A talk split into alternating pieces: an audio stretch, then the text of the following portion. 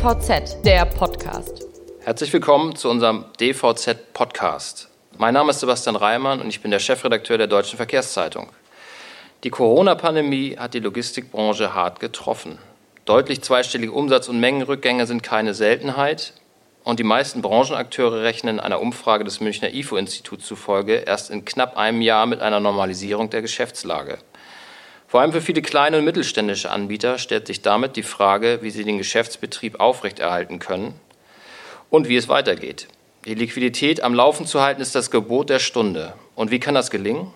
Mit welchen Hürden haben Logistiker zu kämpfen und welche Veränderungen ergeben sich für die Unternehmenssteuerung, aber auch für die Struktur der Branche? Darüber möchte ich heute gemeinsam mit meinem Kollegen Lutz Launroth, stellvertretender DVZ-Chefredakteur, mit zwei ausgewiesenen Branchenexperten sprechen. Bevor ich sie Ihnen vorstelle, lieber Lutz, schön, dass du dabei bist. Freue mich sehr. Ja, mache ich sehr gerne. Hallo auch von meiner Seite. Und mit wem möchten wir sprechen? Mit Ewald Kaiser und mit Gerard van Kesteren. Meine Herren, ich begrüße Sie ganz herzlich. Danke. Hallo. Ähm, ja, gemeinsam mit anderen Branchenexperten bilden Sie das Beraternetzwerk Corporate Navigators. Ewald Kaiser hat es im vergangenen Jahr gegründet. Van Kesteren ist Partner der ersten Stunde. Ewald Kaiser war zuletzt COO bei DB Schenker. Davor führte er als CEO Miliza und Münch, aber den Großteil seiner Karriere verbrachte er im Top-Management von Kühn und Nagel, woher er auch, so vermute ich es zumindest, äh, Gerard van Kesteren kennt, der dort von 1999 bis 2014 als CFO wirkte. Meine Herren, wir haben ein ernstes Thema, sage ich mal, aber kein hoffnungsloses. Äh, das Liquiditätsmanagement, die Liquidität in der Branche nach Corona. Aber bevor wir damit anfangen, wie lange sind Sie eigentlich so gemeinsam jetzt schon in der Branche aktiv? Was schätzen Sie? Ja, ich denke schon. Ich bin 25 Jahre habe ich bei Kühlenagel gearbeitet. Und von der ersten Stunde habe ich Ewald kennengelernt in der UK, in, äh, in Germany und dann am Ende in Corporate.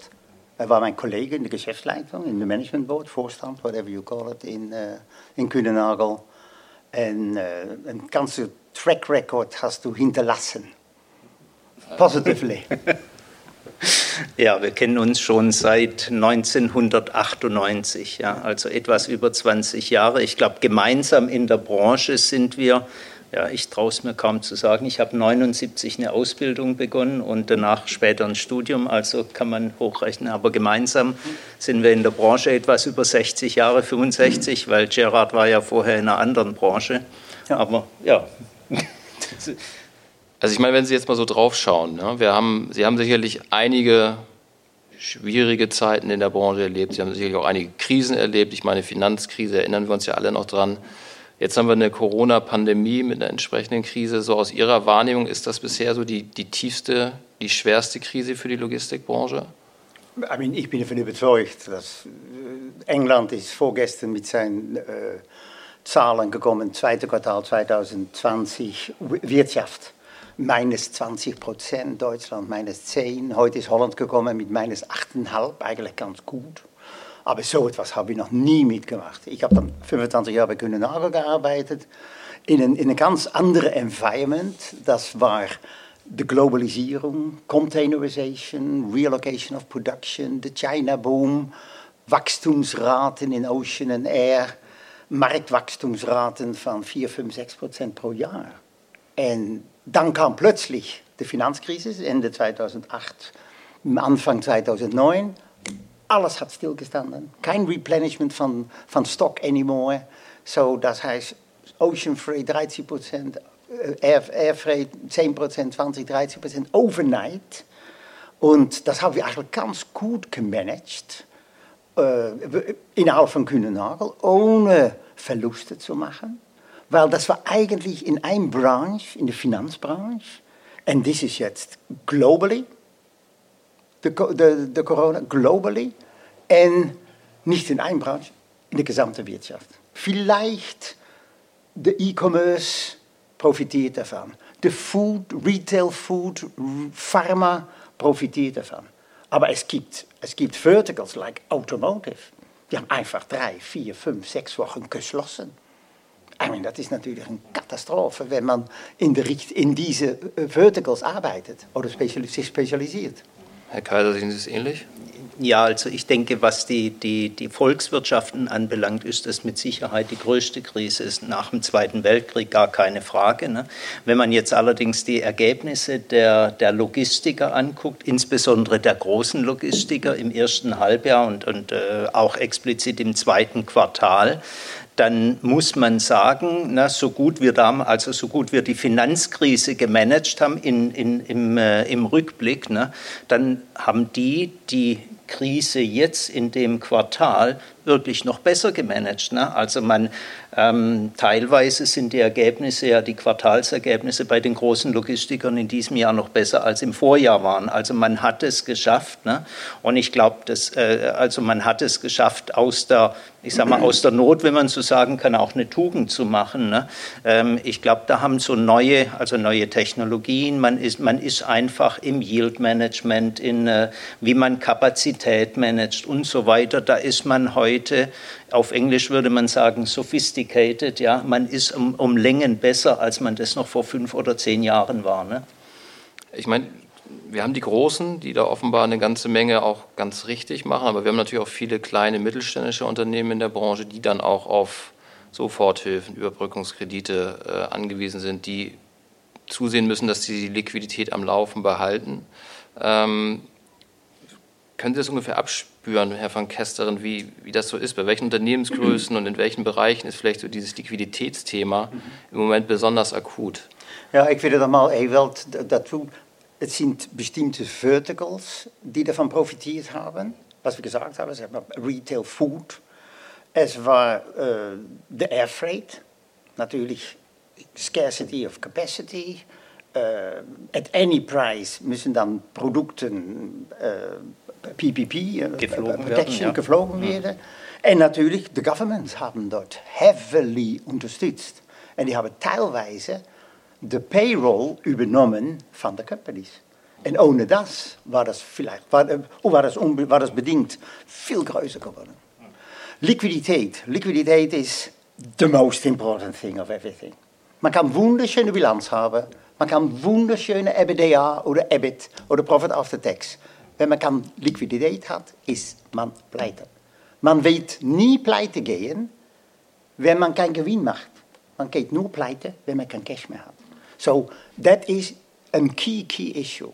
En was, was ich gesehen habe in dieser Zeit, ist, dass strong companies, die een strong balance sheet haben, die kein Bank Overdraft haben, die een Buffer in de Balance Sheet, Solvabilität haben, die können das Prozess viel besser managen als schwache Units, die schon am Ende van de breaking, de bank covenants, Das heißt, die haben einen riesen Overdraft.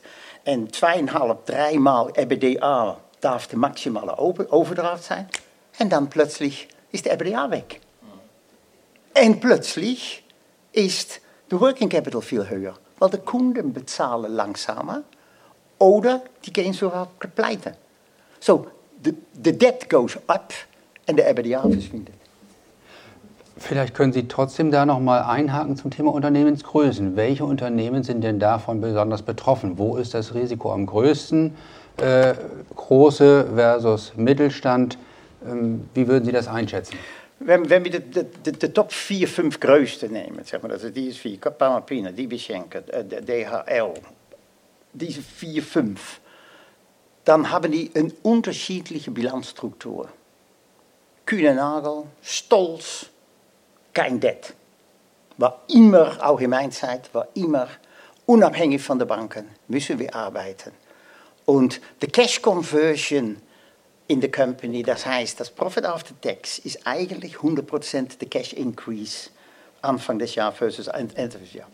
So, dann gibt es andere, like ein DSV Panopina, die finanziert einen Teil von der Wachstum des M&A-Aktivitäten financiert die mit Bankschuld. Aber die haben als Rule never more than zweieinhalb times EBITDA. Weil dann hören wir einfach auf und dann gehen wir tilgen und nicht mehr wachsen. So, das ist, bei kleineren Mittelständen ist das natürlich ganz anders. Weil die haben vielleicht einen Teil von ihr Vermögen outside the company kreiert via Real Estate. En die zijn dan teilweise abhängig van banken. En wenn dann die Volumen nach unten gehen en de government nicht beispringt, dann kommen die sehr schnell in Liquiditätsprobleme. Welche Rolle spielen denn Banken in dieser Situation, die wir jetzt haben, gerade für Mittelständler? Ja, ich glaube, also die Banken spielen eine sehr wichtige Rolle. Wobei ich würde jetzt, also man, man, man geht ja schnell, hat ja schnell den Reflex und sagt, große Konzerne, wie Gerard richtig dargestellt hat, in der Regel äh, unterschiedliche Bilanzstruktur, aber starke Bilanz in der Regel. Und bei Mittelständen denkt man ja erstmal, naja, ist die denn so stark? Und da würde ich vorwarnen, es gibt Mittelständler, ganze Reihe von Mittelständlern, die haben eine Eigenkapitalquote von 50, 60 bis zu 70 Prozent.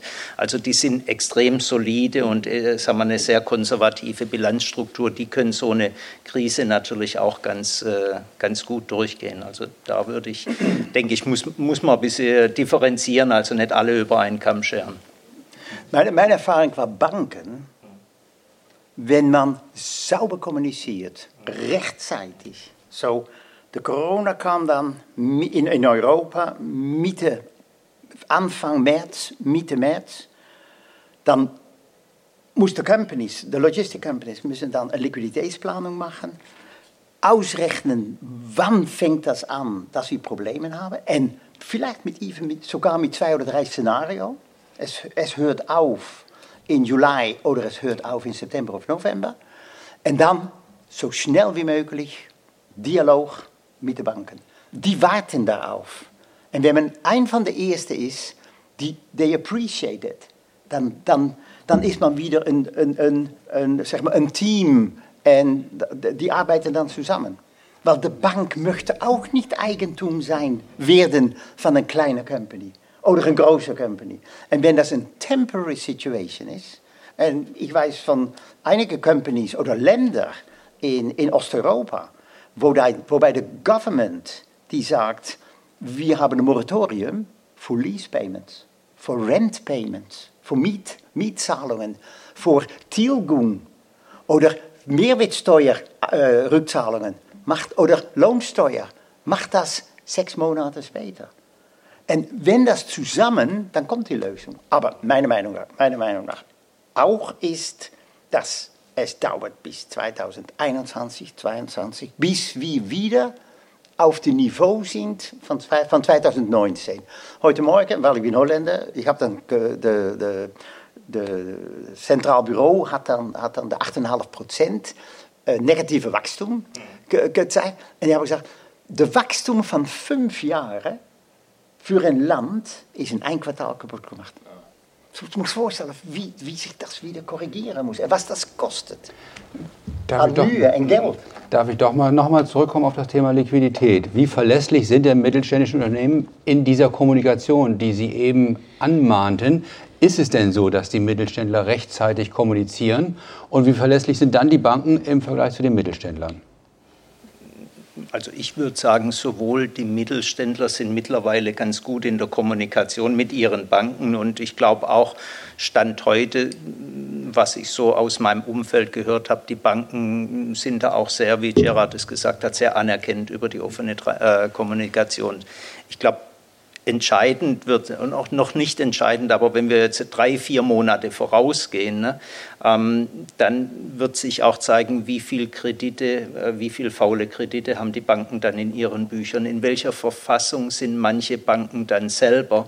Und das wird natürlich dann auch einen Einfluss haben, inwieweit die weiterhin, ich nenne es mal, unterstützend äh, sein können.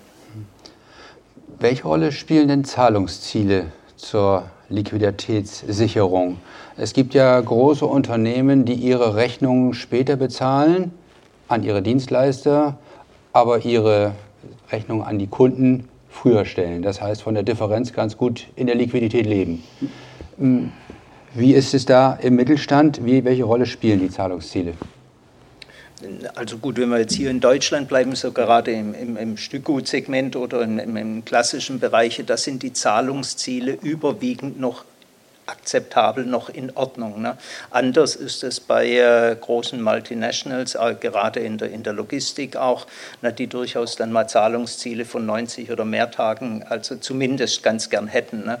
Ähm, im Mittelstand, sowohl auf der Kundschaft wie auch auf der Anbieterseite, glaube ich, in Deutschland ist es überwiegend noch, also nicht so, wie es mal noch vor zehn Jahren war, aber immer noch Zahlungsziele zwischen 30, 40 Tage etc., die mittlerweile durchaus, ich glaube, durchaus akzeptabel sind auch für die kleinen, möglicherweise notleidenderen Unternehmen, wenn ich an Transportunternehmen denke, die äh, 60, 90 Tage auf ihr Geld warten müssen? Nee, das, das natürlich nicht. Sorry, ich war jetzt gerade in der Spedition, also nicht bei den Frachtführern, die für die Spedition oder auch direkt für die Kunden arbeiten.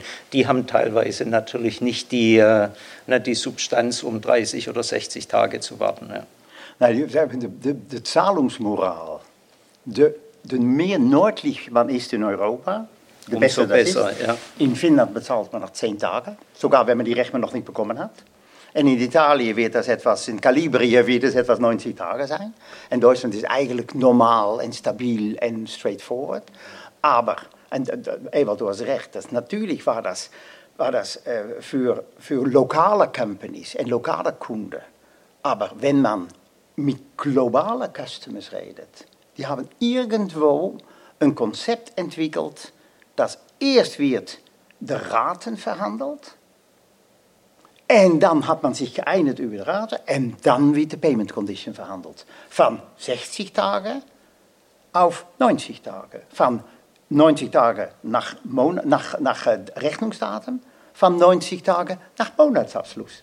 Wieder 15 Tage. Und du hast recht, man kann nicht kleine Subcontractors mit fünf Autos en sechs Drivers, kann man nicht nach, nach 90 Tagen bezahlen. Die müssen jede Woche ihr Salär bezahlen. So, da kann man keine Compensation finden, um die DPO, die Kreditoren, später zu bezahlen. Wenn wir jetzt mal so gerade auf die Kleinen schauen, und es gab ja hier in Deutschland auch eben dieses Insolvenzmoratorium, jetzt wird gerade darüber diskutiert, ob es möglicherweise nochmal verlängert wird. Und ähm, es gibt aber ja auch durchaus die Kritik, die damit verbunden ist, dass damit im Grunde nur sogenannte Zombie-Unternehmen eigentlich am Leben erhalten würden. Ähm, womit rechnen Sie so? Muss sich die Branche auf eine große Insolvenzwelle jetzt in den nächsten Monaten einstellen? Ich glaube, jeder ist schlecht beraten, der da spekuliert, ne, weil ähm, ähm, ich denke, das Moratorium hat zwei Seiten. Die positive Seite ist, dass es den Unternehmen die Chance gibt, sich zu organisieren, zu ordnen und so weiter und teilweise dann auch etwas länger Zeit zu haben, um Maßnahmen zu ergreifen. Die negative Seite ist, und das sehe ich, die sehe ich insbesondere gerade für den Mittelstand, dadurch, dass die Kunden dann auch unsicherer sind. Ne? In so Krisenzeiten, da setzt man ja in der Regel gern auf den, da, also da ist man risikoscheu, sondern will eine sichere Bank haben. Und da ist natürlich, wenn man die sagen wir, die, die Bilanz und die Struktur des, seines Geschäftspartners nicht so im Detail kennt, tendiert man vielleicht eher zu jemand, wo man weiß, naja, da brauche ich mir keine Sorgen machen. Also das ist so die, da hat der Mittelstand mehr Überzeugungsarbeit zu tun, zu sagen, nee, macht euch mal keine Sorgen, wir sind auch in 6, 12 und, und 20 Monaten noch da. Aber man sollte nicht, es ist ein Moratorium. Es ist ein Delay. You postpone it. Die, die Liabilities sind nicht da, die Verluste sind da.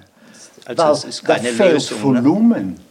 So, het is een temper, een, een, een, een, das Problem wird postponed eigentlich. Verschoben, ja, in der, in der Hoffnung natürlich, dass die Volumen, dass die Geschäftsvolumen wieder anziehen ja. und die Firmen sich dann wieder erholen. Ja, ne? Natürlich, wenn, zeg, mit, mit, der, mit der Kurzarbeit übernimmt der Government einen Teil von den Kosten. En die müssen nicht zurückbezahlt werden. Das ist natürlich ein temporärer, wirklicher äh, Cash-Einnahme oder weniger Cash-Outflow. Aber ich bin auch davon überzeugt, dass verschiedene Companies, nicht nur in Deutschland, aber in der Welt, benutzen die Corona-Krise, um ihre Organisation straffer zu machen, zu sanieren und benutzen dann als Argument die Corona. Auch wenn Sie vielleicht äh, mit dem äh, Prognostizieren zurückhaltend sind, Herr Kaiser, aber gibt es nicht diese beiden Elemente, Auslaufen des Moratoriums und möglicherweise durch die langen Zahlungsziele äh, Probleme, dass die Unternehmen, die vor sechs oder acht Wochen einen Auftrag erledigt haben, äh, jetzt ihr Geld kriegen, aber dann eine Zeit lang gar keine Liquidität mehr haben, weil die Zahlungsziele von eben ausgelaufen sind. Jetzt kommt kein Geld mehr im Moment. Ist das nicht doch ein Risiko, dass in den nächsten Monaten es ganz schön knallen wird? Das Risiko kann man nicht wegdiskutieren. Nein, das, das will ich auch nicht negieren, ne? aber ich glaube, man sollte, also ich bin da zumindest vorsichtig, um zu sagen, wir stehen, wie das manche andere tun, wir stehen jetzt vor einer Pleitewelle. Ne? Das, äh, so weit würde ich jetzt nicht gehen. Man kann nur spekulieren. Ne? Aber im Prinzip hast du recht, weil darum muss man auch eine Liquiditätsplanung machen, Planung machen für die nächsten 13 Wochen. Weil die ersten zwei, Wochen, zwei Monate, de sechs, eerste sechs Wochen van de, van, de, van de coronacrisis, is eigenlijk niets passiert. Wel, dan is dat geld reingekommen van februari en maart. Alles was kapot in april, zodat heißt, in mei, juni komt geen geld meer. So daarom moest man diese dauerlich, diese 13 oder, oder, oder zwei, drei monatliche detaillierte Liquiditätsplanung wochentlich anpassen. Herr Kaiser, vielleicht nochmal so als, als abschließendes Thema für unseren heutigen Podcast. Ähm, Sie haben es gerade gesagt, ähm, dass durchaus die großen Unternehmen oder dass es darauf ankommt, dass man Vertrauen in die, in die Stabilität des Unternehmens hat. Da haben große Unternehmen vermeintlich Vorteile. Ähm, es gibt ja auch durchaus die These, dass Corona dazu führt, dass mehr und mehr Mengen jetzt auch bei den wirklich Großen dann konsolidiert werden. Sehen Sie das so? Ich würde es differenzierter sehen. Ich glaube, in der See- und Luftfracht ist in der Tat so eine, so eine Tendenz, weil, weil, weil man vermeintlich ähm, sich bei den Konzernen im Moment eher sicher fühlt. Ne? Also gerade in der Seefracht, so eine Sendung, der teilweise von bis, bis, bis einmal durch ist, äh, bis zu ein, zwei Monate Zeit und da kann viel passieren. Also da, da ist dieses risikoaverse Element eher da, in der, in der Seefracht insbesondere, in der Luftfracht Luftfracht ist es so, dass, ähm, das haben wir ja jetzt die letzten Wochen gesehen, dass ähm, bedingt dadurch, dass ähm, die, die ganze sogenannte Belly-Fracht nicht, äh, nicht in der Luft war, na, nur fast nur Charterkapazität unterwegs war und die konnten fast ausnahmslos nur die, die Großkonzerne oder ganz große Mittelständler zur Verfügung stellen. Also da war, da war nichts da für die, äh, nichts für die kleinen und Luftfrachtspediteure zu tun sozusagen. Und ich glaube, ähm, da haben die Großen jetzt Marktanteile gewonnen, ne, die sie wahrscheinlich nicht wieder zurückgeben werden. Ne? Und, äh, aber sobald sich die Situation wieder ändert, kann ich mir, glaube ich, durchaus, dass das nicht unbedingt alles nur in Richtung Großkonzerne gehen muss. Ne? Anders sieht es im Landverkehr aus. Im Landverkehr sehe ich im Moment keine Verschiebung vom Mittelstand zu den Großkonzernen. Warum? Weil es ohnehin ein kleinteiligeres Geschäft ist von der Unternehmensstruktur? Oder? Ich, ja, der, der, teilweise kleinteiligeres Geschäft, aber auch der, das Risiko, also die, die, die, sozusagen die Vorsicht, ne, ähm, wird mein Auftrag zu Ende geführt, wird er durchgeführt. Ich glaube, der ist im Landtransport nicht so, nicht wirklich äh, aktuell. Ne? Herr van Kesteren, wie sieht es mit Fusionen und Übernahmen aus? Sind da jetzt mehr zu erwarten. Ich glaube, in den ersten Monaten waren natürlich alle erstmal zurückhaltend. Es gab weniger äh, MA-Geschehen, aber ähm, es könnte ja durchaus dazu führen, dass dann ja, einige nochmal wieder zugreifen und kleinere, die jetzt so ein bisschen auch äh, ins Schwimmen gekommen sind, dann auch übernehmen. Ja, die Investmentbankers die haben eigenlijk de, de, de, de eerste zes maanden dieses Jahr nichts, nichts getan. Die haben uh, lock, Lockdown zu Hause gemacht und nichts gemacht. Anyway, en uh, so wenn wir, ich möchte noch etwas sagen, was, was Ewald auch gesagt hat. Die größere Marktanteil gewonnen. Für mich bleibt es erstaunlich, wie fragmentiert der Logistikmarkt ist. Wenn man Ocean Freight, Air Freight, Global Players, de top Global Players, DHL Freight mit Supply Chain Division, 5% Market Share, Kühnenagel Zweite mit 3% Market. DSV Panalpine mit 2,5, Schenker 2%. Ist unglaublich. Asset Light, und eigentlich, um einen Spediteur als Anf um anzufangen, braucht man ein Telefon en een, spread, en, en Flexport. Braucht man een, een Screen. Kann man mit ja. anfangen. In, in bestimmte, wenn man einen, einen, einen Spediteur an der anderen Seite der Dings. Es gibt companies like DSV Panalpina, die wachsen via M&A. Es gibt companies like Kuehne in Ocean and Air, number one in Ocean, number two in Air, die wachsen im Prinzip nur organically. In, in, in mijn tijd war das das größte Problem war immer, wie kann ich eine akquirierende Company integrieren in die Kultur von de buying company. Das ist das Schwierigste. Es ist nicht de, due diligence en de Kaufpreisbestimmung en de SPA en de warranties en representations etc. Nein, dann fängt das an. Wie kann ich das integrieren? Qua Branding, qua IT, qua Kultur. Das ist das größte Problem. Vielleicht, dass, dass in, mit kleineren Mittelständen, dass das zusammenkommt, weil Größe bringt Efficiency and Effectiveness, Economy of Scale. Wie sieht es, wie sieht's, um es noch abzuschließen, wie sieht es mit äh, Finanzinvestoren aus? Wir haben jetzt gerade einen Deal gesehen, Advent International ist bei Hermes eingestiegen. Ähm, sind da mehr solcher Deals zu erwarten? Ich bin involviert mit in, in, in, in een company, teilweise owned by a private equity company. Um, private equity company ist nicht, konzentriert sich oder selektiert nicht nur auf Sektor, auf Logistik. Ist es eine Opportunity, um Wachstum von Profitability zu kreieren und innerhalb von fünf, drei bis fünf Jahren mit der Faktor 2 weiter zu verkaufen? Bis jetzt haben wir keine größere M&A-Aktivitäten via Private Equities gesehen. Okay, Hermes ist dann ein, ein, Beispiel jetzt, was gekommen ist. Und ich bin involviert in ein, ein Unit davon, aber weiter ist es eigentlich nicht viel. Das sind either publicly quoted companies oder family companies. Tja, also insofern, ich glaube, die Zeiten bleiben spannend. Wir werden es sehen. Keiner weiß es, aber wir werden es sehen.